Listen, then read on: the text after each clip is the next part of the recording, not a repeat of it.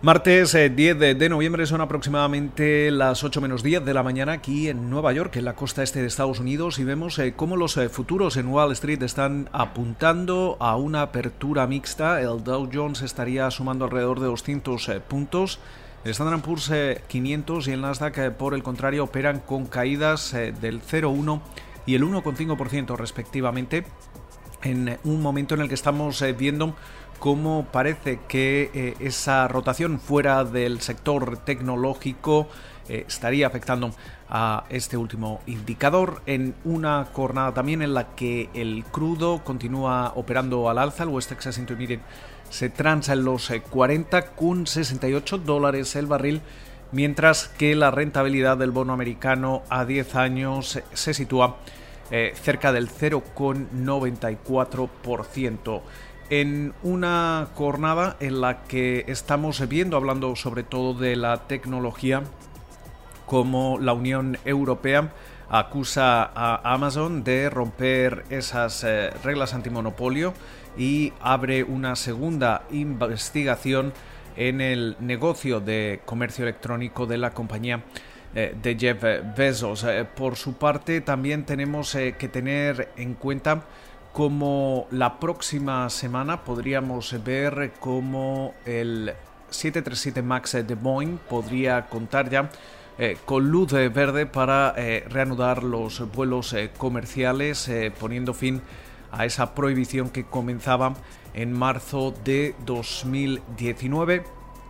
También hemos visto una importante euforia a comienzos de semana durante la jornada de lunes por esa, esa vacuna o los avances en la vacuna de, Pfizer y BioNTech, pero sin embargo ahora se apunta a que podría haber problemas de suministro y distribución en el caso de que, de que la vacuna sea eh, finalmente aprobada. Seguimos viendo movimientos eh, corporativos. Nextera eh, Energy ha hecho una oferta eh, por Evergy de 15 mil millones de dólares. Eh, BF Corporation, la, matriz de, marcas eh, como por ejemplo Calvin Klein,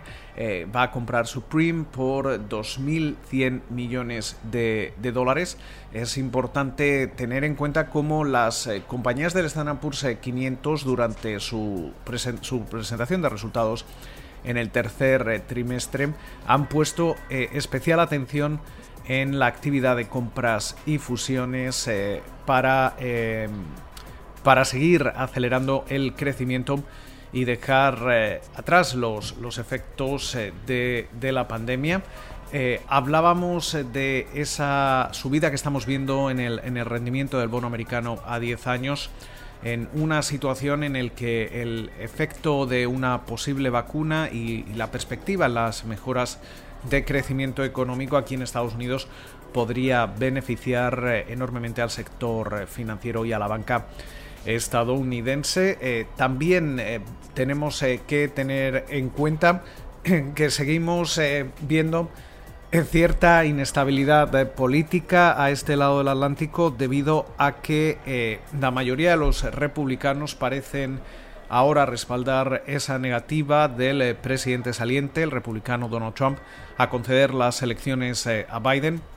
y reconocer así su, derrota. El, fiscal general de Estados Unidos, William Barr, ha, aprobado que eh, se continúe investigando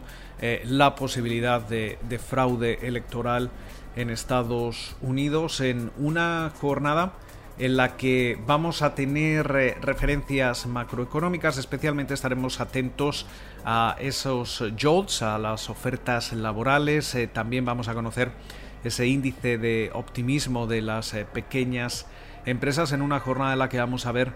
también, o mejor dicho, escuchar de, varios altos funcionarios de la Reserva Federal, como Eric Rosengren, Rosengren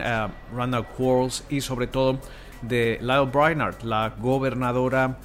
del Consejo de Gobierno del, Banco Central de Estados Unidos, que además es uno de los, es una de los, uno de los nombres eh, que suena especialmente fuerte para eh, capitanear el Departamento del Tesoro bajo una administración del demócrata Joe Biden. Con lo cual, eh, muchísimas eh, referencias. esperemos que pasen ustedes una feliz jornada de martes y como de costumbre nos volvemos a escuchar en la mañana de miércoles.